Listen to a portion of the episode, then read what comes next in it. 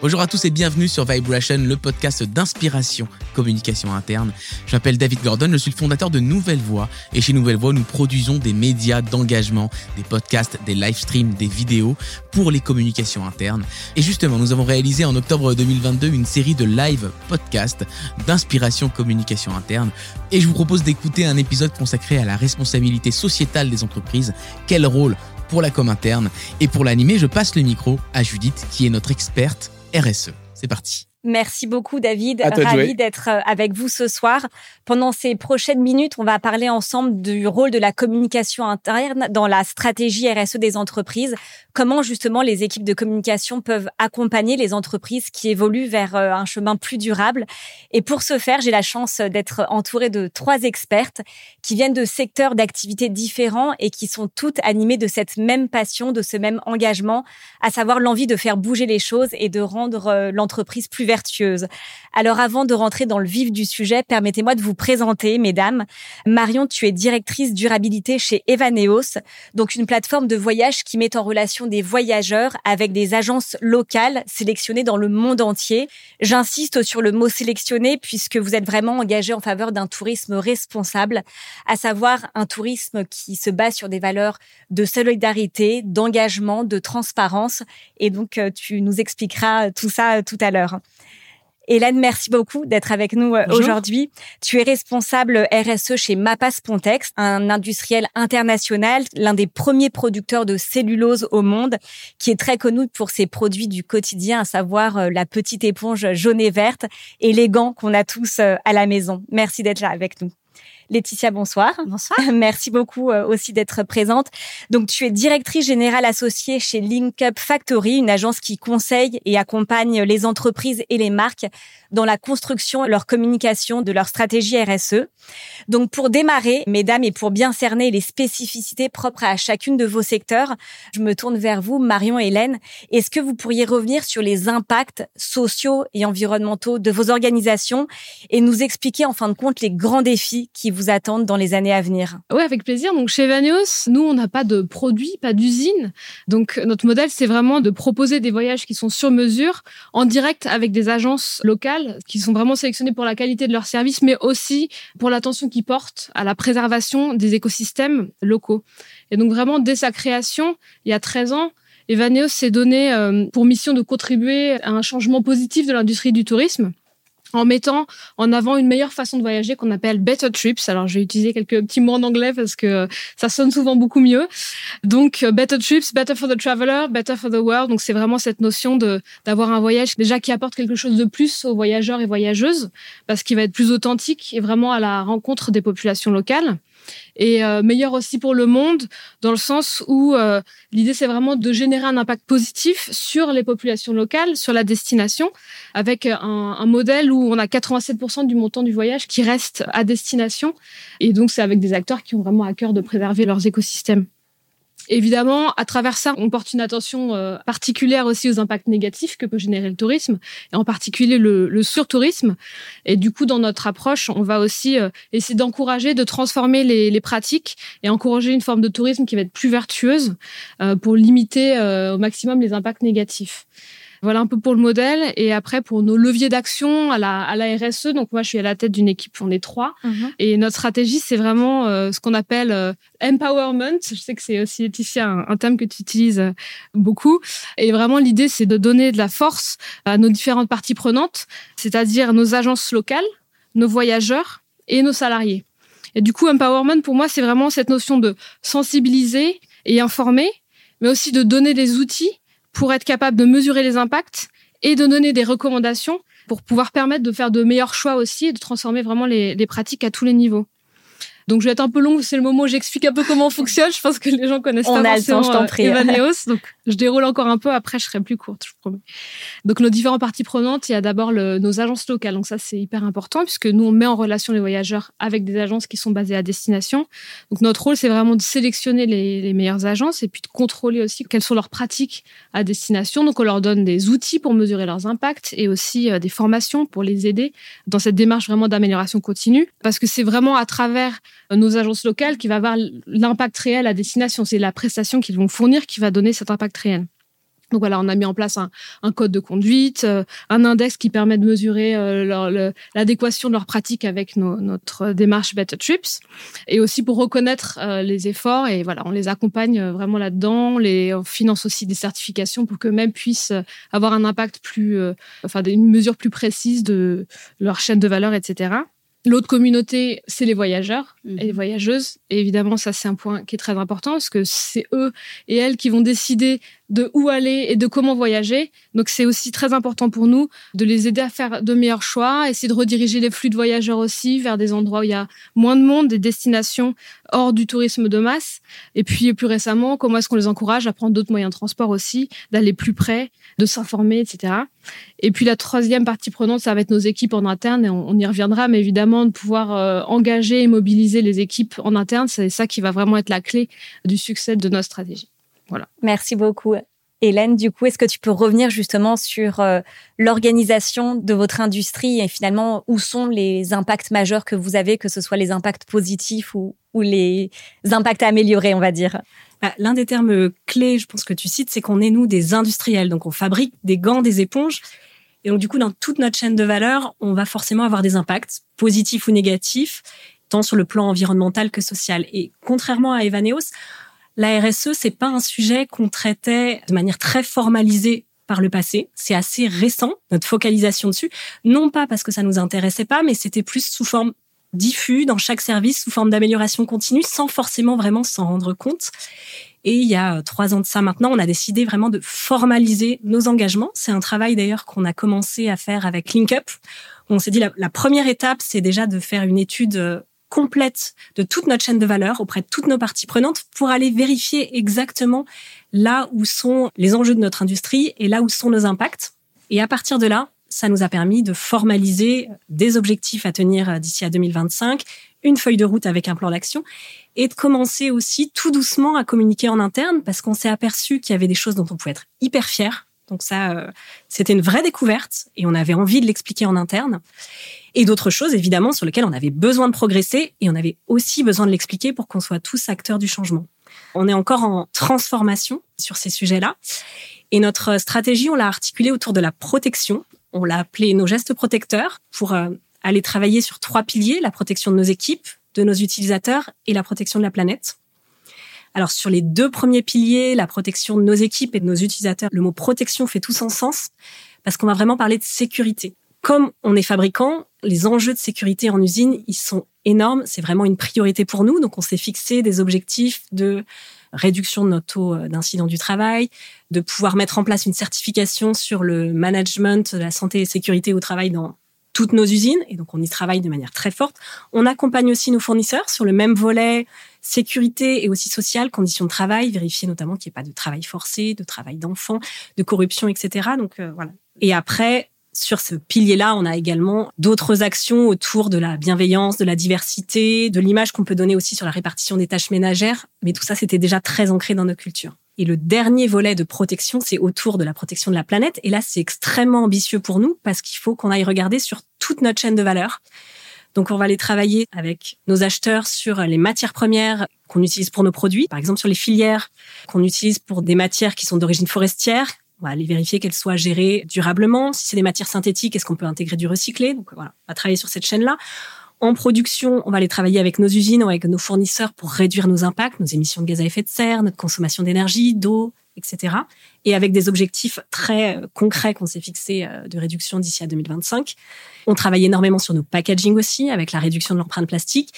Et on essaye après de prolonger la durée de vie de nos produits ou de leur trouver des moyens de fin de vie, enfin une valorisation plus positive euh, sur la fin de vie. Donc voilà à peu près tout le scope qu'on s'est donné et qui fait partie de notre stratégie RSE. Et on verra les parties prenantes euh, sans doute en interne, en tout cas dans le, dans les questions suivantes. Alors, en tout cas, on le voit bien à travers vos exemples. Aujourd'hui, les entreprises ont vraiment compris l'urgence et la nécessité d'aller vers une politique qui soit plus durable.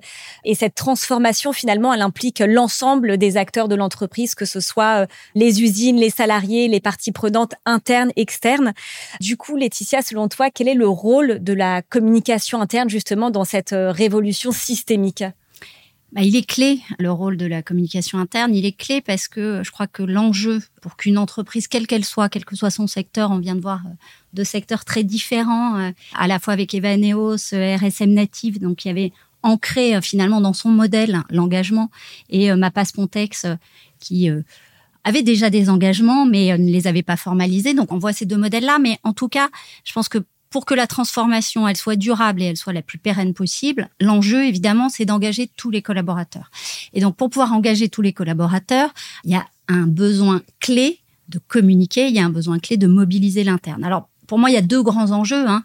Le premier, c'est que chacun au sein d'une société va avoir un rôle à jouer pour que la RSE soit là, qu'elle soit active, que les engagements soient forts. Et évidemment, chacun a sa pierre à apporter à l'édifice. Donc, il y a un vrai travail à faire de mobilisation, d'implication pour que chacun se sente porteur de ce projet et puisse y contribuer. Et puis un deuxième enjeu, moi qui me semble assez clé et qui évidemment euh, est porté par la communication interne, c'est que s'engager pour une entreprise, c'est aussi un moyen de redonner ou de donner de la fierté parfois de redonner de la fierté à ses salariés autour d'un projet commun, autour d'un projet d'engagement auquel les salariés vont pouvoir contribuer et euh, ça c'est clé. Hein. Et là, la communication interne, évidemment, elle a un rôle euh, extrêmement important pour pouvoir expliquer ça, pour pouvoir donner des éléments et pour pouvoir montrer à chaque collaborateur qu'il est utile à son niveau pour pouvoir transformer non seulement le modèle de l'entreprise, mais plus largement faire bouger les lignes euh, au niveau euh, du développement durable. On sent qu'il y a vraiment voilà ce besoin de faire bouger les lignes. Marion, Hélène, vous êtes dans des organisations au modèle d'affaires très différents. Concrètement, qu'est-ce que cela implique en termes d'organisation au niveau de la communication interne et des équipes RSE Est-ce que voilà, ce sont les mêmes équipes? Est-ce qu'il y a des ponts qui doivent se créer? Concrètement, comment ça se passe au quotidien? Alors déjà chez Evaneo, ces effectifs c'est euh, près de 150, donc c'est petite entreprise, ce qui rend la communication déjà en interne beaucoup plus simple. Et donc euh, moi je suis en charge de l'équipe durabilité, on est trois, mais évidemment qu'on travaille avec euh, en fait quasiment tout le monde en interne. On a des liens très forts avec l'équipe RH et communication interne, qui est une autre Marion qui avec qui je travaille beaucoup justement sur le, le déploiement de la communication. Pour moi, la, clé de la communication interne, c'est déjà, en fait, avant de communiquer, il faut euh, être capable euh, d'écouter. Et pour moi, ça, c'est un, point hyper euh, important dans l'organisation. Et c'est quelque chose qu'on a mis en place cette année avec euh, une démarche on a fait une analyse de matérialité. Et là, on a consulté de manière assez quantitative euh, toutes nos parties prenantes. Et on a eu une grosse mobilisation des salariés. Et ça nous a permis de, d'avoir des retours de la part de toutes nos parties prenantes sur nos différents enjeux RSE, comment est-ce qu'ils considéraient l'importance de ces enjeux et nos niveaux, notre niveau de maturité aussi par rapport à ça.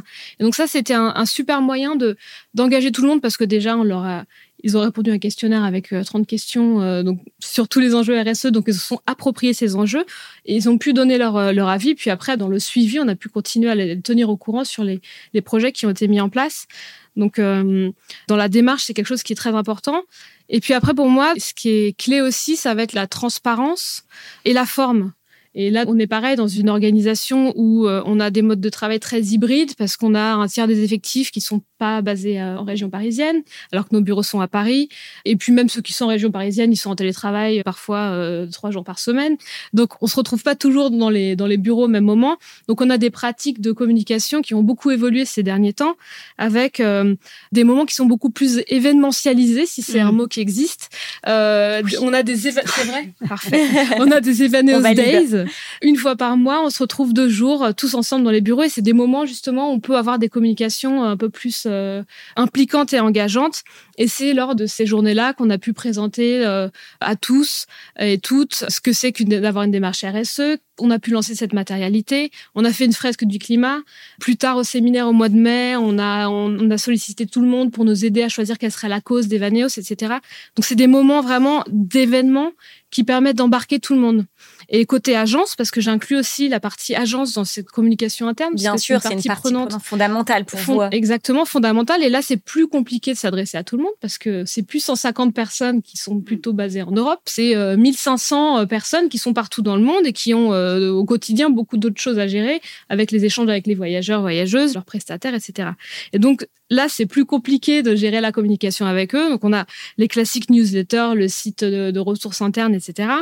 Évidemment, on a aussi une équipe dédiée en interne, des chargés de compte qui ont un portefeuille d'agence et qui gèrent aussi la communication avec ces agences locales. Mais c'est pareil, on a aussi besoin d'avoir des, des événements. Donc, on a fait un certain nombre de webinars, des choses assez importantes pour garder le lien.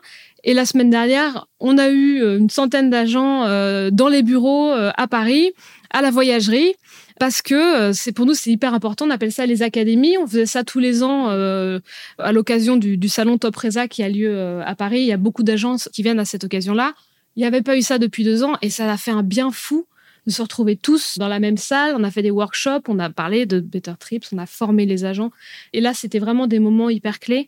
Donc, je pense que c'est vraiment un mélange entre les outils numériques et digitaux qui permettent de garder des liens en continu et d'informer, mais aussi des moments beaucoup plus forts et engageants qui génèrent euh, un sentiment d'appartenance et une fierté vraiment euh, de ces enjeux qui sont pris tous ensemble. Côté MAPA, comment vous fonctionnez alors? Il y a quelques similitudes dans le sens où évidemment, je pense que dans chaque entreprise, la RSE, c'est pas une tour d'ivoire. On travaille pas tout seul. Moi, voilà, j'ai défini le cadre et le pilotage et le plan d'action, mais derrière, c'est chaque service qui va mettre en œuvre tous les projets qu'on a définis pour répondre à nos objectifs. Et donc, du coup, dans mes communications internes et dans, il y a pour moi plusieurs types de cibles et plusieurs types d'outils et de messages à faire passer. En termes de cibles, il faut déjà que la RSE, elle touche, mais vraiment en priorité, tous ceux qui vont travailler concrètement à la mise en œuvre de notre plan d'action. Et comme chez nous, ça se fait au fur et à mesure, c'est extrêmement important que tous ceux qui ont des projets RSE parmi leur mission quotidienne soient complètement informés, comprennent le sens, pourquoi ils le font, pourquoi des fois ça se rajoute aussi à leur à leur périmètre. Et donc ça, c'est large hein, parce que ça va être les équipes R&D ou marketing développement qui travaillent à de l'éco-conception produit, ça fait partie du scope, ça va être les achats, ça va être euh, les équipes supply qui peuvent travailler sur l'amélioration logistique. Ça peut être les équipes RH qui vont travailler sur tout un tas de sujets euh, autour de la, par exemple, de la diversité, du handicap, de la parité homme-femme. Ça va être les équipes légales ou qui ont trait euh, à la conformité réglementaire. Donc c'est déjà, voilà, ça c'est une cible pour moi extrêmement importante à faire vivre et à animer. La deuxième, qui est aussi extrêmement importante, c'est tous ceux qui sont en contact, qui doivent expliquer la démarche et qui, eux, ont besoin d'avoir une vision globale. Donc, ça va être, par exemple, les équipes RH qui doivent expliquer aux nouveaux entrants et même après euh, à toute l'équipe quelle est notre démarche parce que c'est quelque chose qui est vraiment demandé, qui est très fédérateur en interne et qui est clé pour attirer de nouveaux talents. Ça va être les équipes commerciales qui sont en relation avec les clients, qui eux-mêmes à qui on demande d'expliquer notre démarche. Voilà, toutes ces équipes-là doivent être complètement matures sur le sujet pour pouvoir euh, la retraduire, la réexpliquer. Donc euh, voilà, avec ces deux typologies d'équipes, je travaille très très finement et avec une communication, euh, Marion l'a dit aussi, qui doit pas être uniquement descendante. C'est vraiment des échanges et on réajuste notre feuille de route et on réajuste nos projets aussi en fonction de la réalité du quotidien. Et ça, ça fonctionne bien. La troisième cible chez nous qui est plus difficile à atteindre, c'est parce qu'elle est plus loin, c'est que bah, derrière, j'ai envie que tout le monde puisse avoir aussi des infos. Je voudrais l'ensemble des collaborateurs de l'entreprise puissent se sentir fiers. On a parlé de, fierté, c'est super important. Leur donner envie de s'investir à leur échelle. Et là, c'est très challengeant pour nous parce qu'on a plus de 2000 collaborateurs dans le monde. On a 21 bureaux, on a 10 usines sur 19 pays.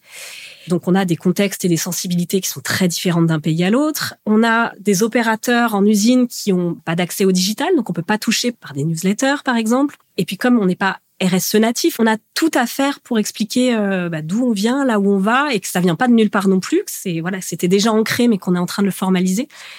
Donc voilà, il y a ces enjeux-là en termes de cible. Et ensuite, en termes de messages et d'outils, on va devoir effectivement se différencier, toucher les personnes du siège qui sont au même endroit que moi, même si elles sont pas là tous les jours. On va effectivement pouvoir les toucher par des outils digitaux, donc des newsletters avec nos bonnes pratiques, qui relaient nos engagements, sur notre site web corporate. On peut créer aussi quelques événements. Quelques événements, alors moi je fais plutôt des formats courts, des sortes de café partage sur une thématique de 15 minutes, une demi-heure, où vient qui veut, une fois par mois, une fois par trimestre, et, euh, on discute de manière ouverte euh, d'un sujet. Mais ça, ça peut marcher que pour ceux qui sont très proches, les quelques centaines allez, qui sont sur site. Pour toucher plus loin, il faut que je m'appuie sur des relais locaux. Donc tout ce que je fais sur mon site, je le mets à disposition de tous les patrons de pays, tous les patrons de sites ou tous ceux qui ont une fibre RSE sur les autres sites et dans les autres pays.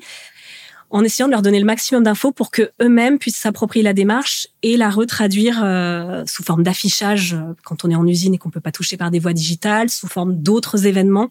Et voilà, et je m'appuie sur ces relais, j'essaye de d'inspirer, de les laisser euh, autonomes dans la traduction avec leurs mots et aussi avec le choix des des projets qu'ils ont envie de relayer parce que l'approche elle est extrêmement globale, celle qu'on met en œuvre, mais parfois il y, a des projets qui peuvent sembler très, c'est des sujets de fond qui sont très techniques, très long terme, parfois très abstraits pour un opérateur en, en usine. Et donc, il faut pas oublier évidemment de travailler sur ces sujets-là, c'est clé.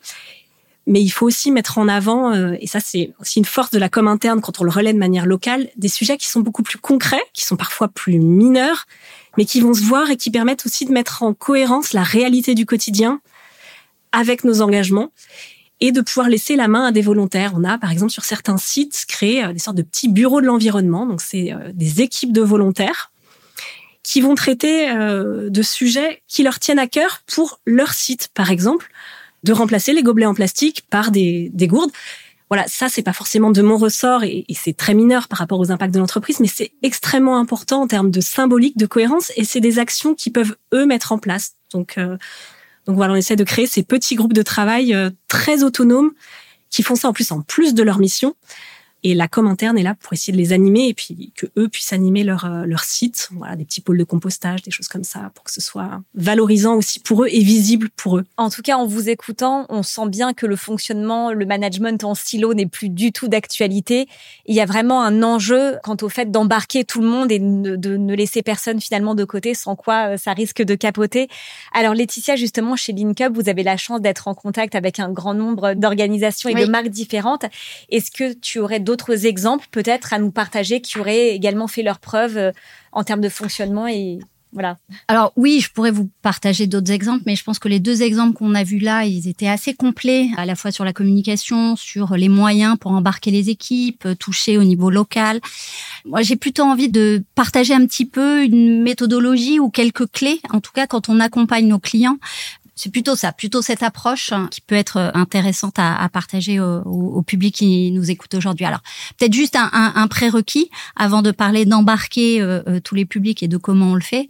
Il y a quand même un prérequis qui est évidemment d'avoir une stratégie RSE solide étayé, objectivé avec des preuves. On l'a vu là avec les deux exemples d'Evaneos et de Mapas Pontex. Alors évidemment, Mapas Pontex, je le connais un petit peu mieux parce qu'on y a un peu contribué.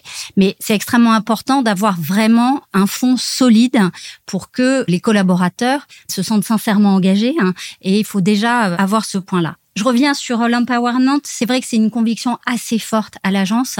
C'est que pour embarquer l'entreprise, pour embarquer ses publics, bah nous, il nous semble chez LinkUp que il faut arriver à générer cet empowerment des collaborateurs. Alors qu'est-ce que c'est l'empowerment? C'est pas simple à expliquer et nous on en donne une définition qui est l'autonomisation en fait des collaborateurs. Arriver à rendre les collaborateurs le plus autonomes possible et en situation d'auto-efficacité en matière d'engagement.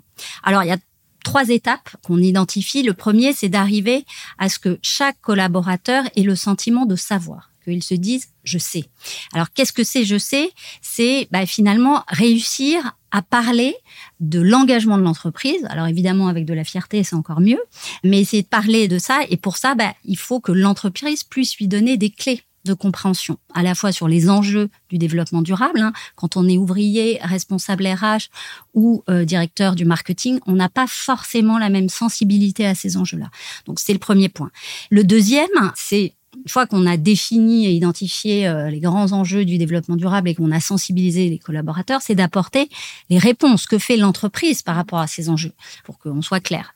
Et donc, de travailler, et c'est là où la communication interne a un vrai rôle à jouer, hein, sur bah, comment on raconte aux collaborateurs quels sont ces engagements, comment on les aide à s'approprier ces engagements et être capable de pouvoir les restituer dans un dîner en ville, auprès d'un collègue, auprès d'un distributeur, que sais-je. Donc ça, c'est ce premier point, cette idée de sensibiliser, de former l'ensemble des collaborateurs à des niveaux différents. On va pas former exactement de la même façon un opérateur en usine qu'un directeur marketing ou, euh, ou la direction générale. Le deuxième point, après le je sais, c'est j'agis.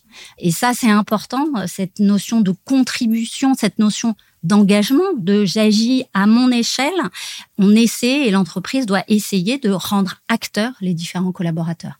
Donc il y, avait ProDurable, le salon du développement durable, et on a interrogé euh, quelques-uns de nos clients sur ces sujets-là.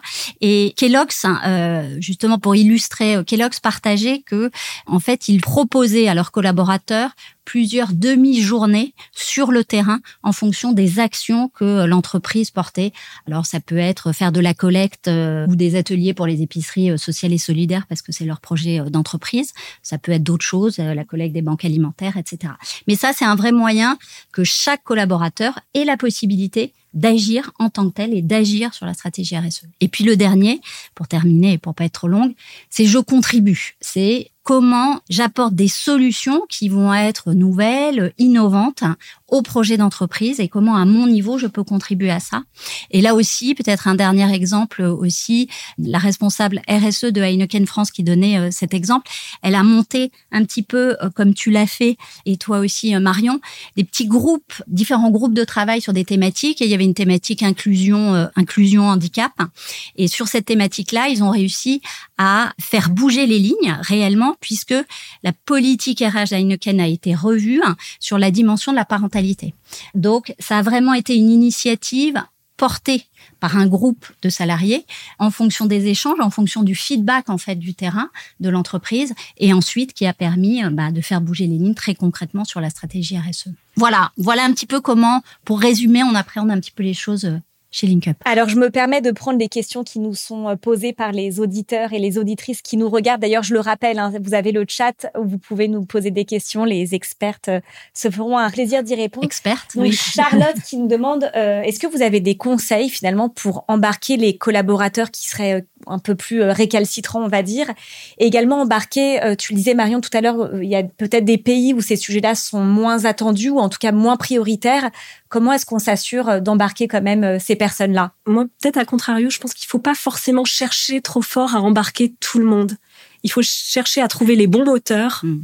Et ceux-là, après, auront même presque plus de légitimité que moi ou que. Tu veux dire des ambassadeurs? Ouais, des ambassadeurs, exactement. Ouais, c'est clair. Moi, je vais d'abord chercher des ambassadeurs hmm. qui vont ensuite faire rayonner et les récalcitrants, ils, hmm. y viendront euh, un peu tout seuls. Il faut, on peut pas forcer quelqu'un sur un engagement. Chacun a son rythme, en fin de compte. Bah, C'est clair. De toute façon, il y a toujours sur ce type de projet de la résistance, mais c'est naturel. Hein, ce qu'on ne connaît pas, on a peur. Donc il y a toujours un peu de résistance, mais effectivement le, le, travail avec des ambassadeurs est extrêmement intéressant pour lever un certain nombre de freins.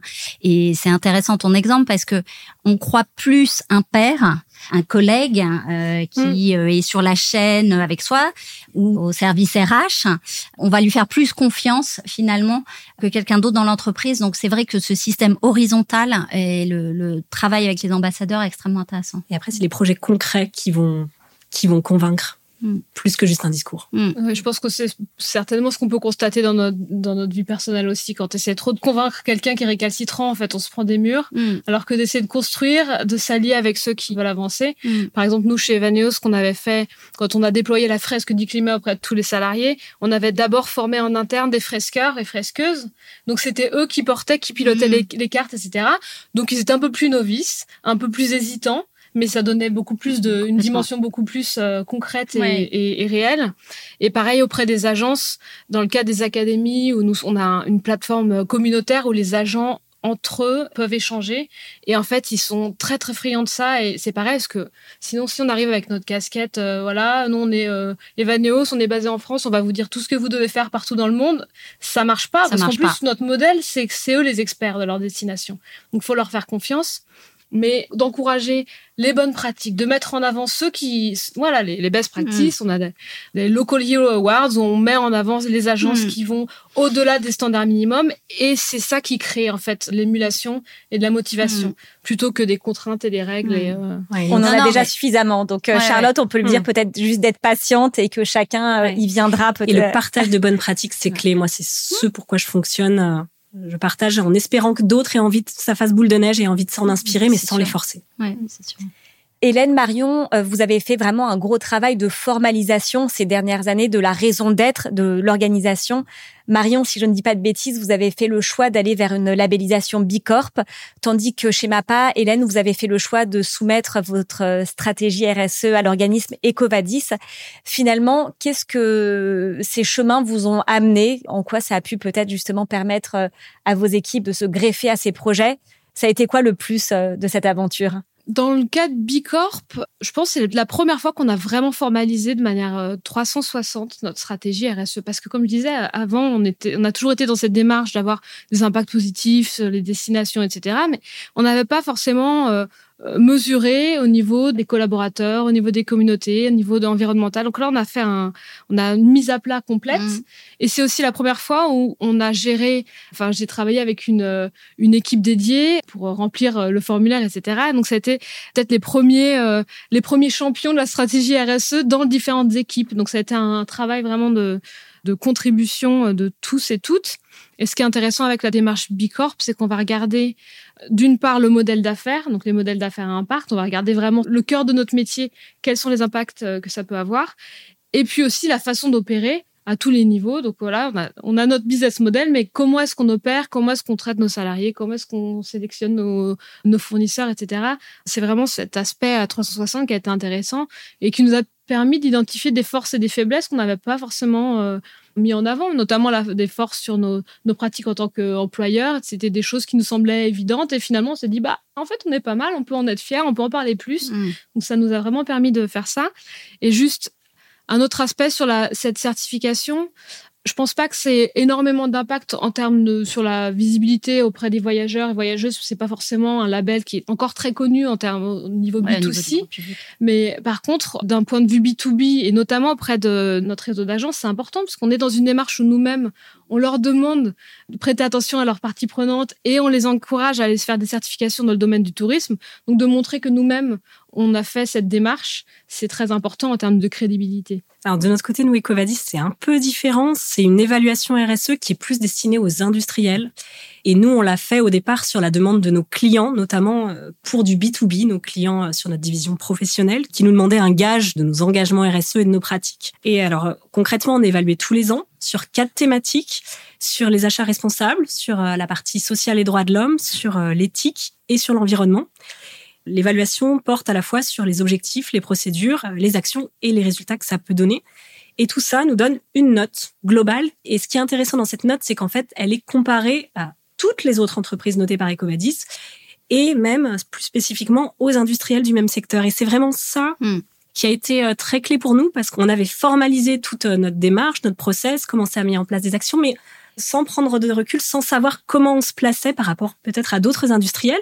Et là, cette année, notre, donc c'est notre deuxième évaluation, elle nous place parmi les 5% des entreprises les mieux évaluées dans notre secteur d'activité.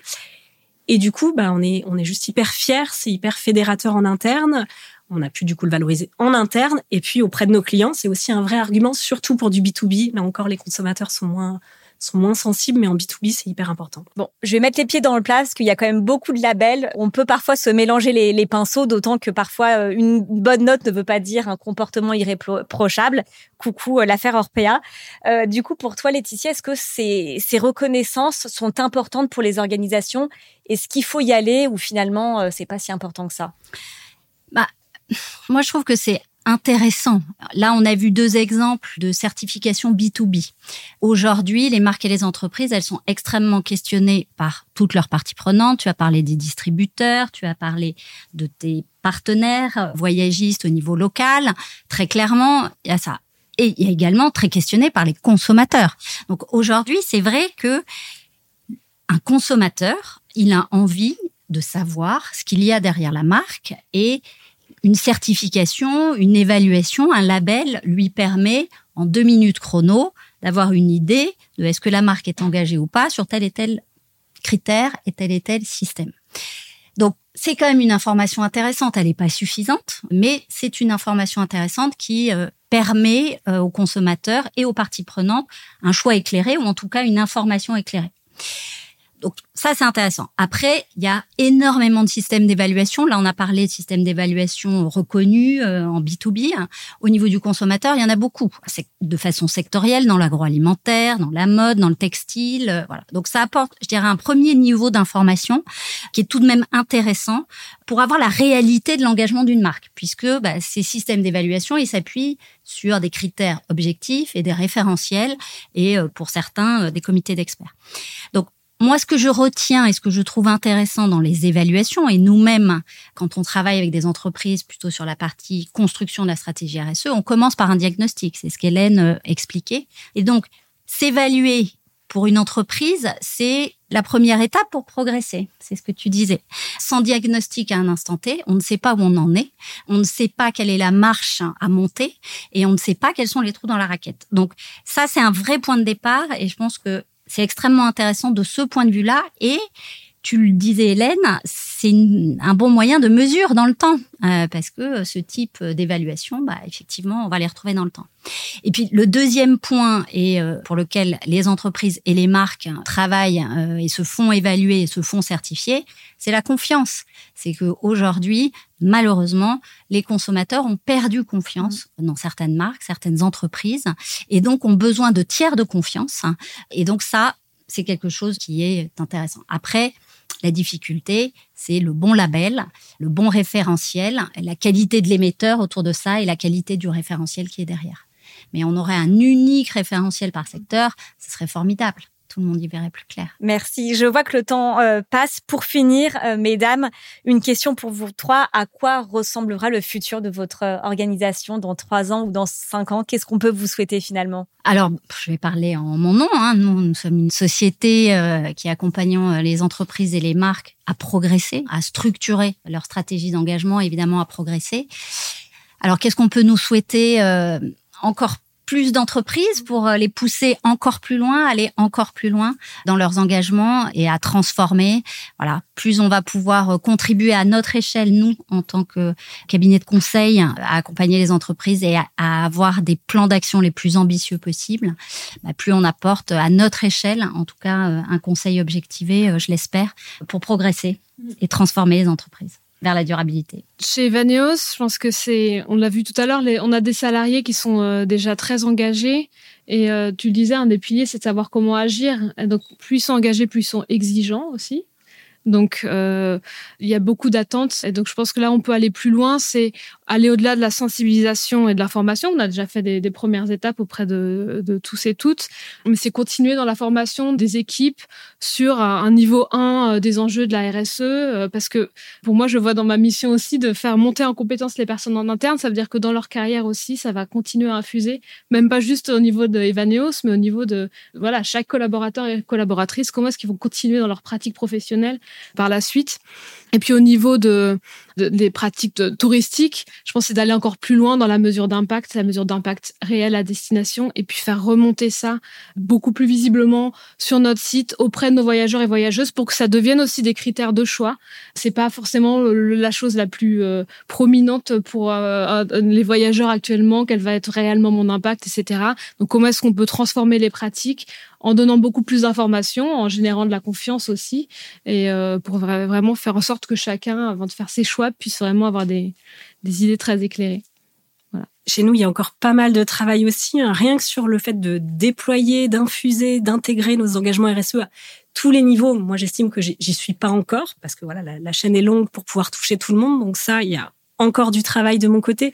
Et puis derrière, moi, je travaille sur la RSE, mais ensuite, nos équipes marketing, elles, elles intègrent ces engagements à, à nos marques et elles les retraduisent et elles redéfinissent leurs propres engagements. Donc il y a voilà un niveau un niveau 2 derrière tout ça.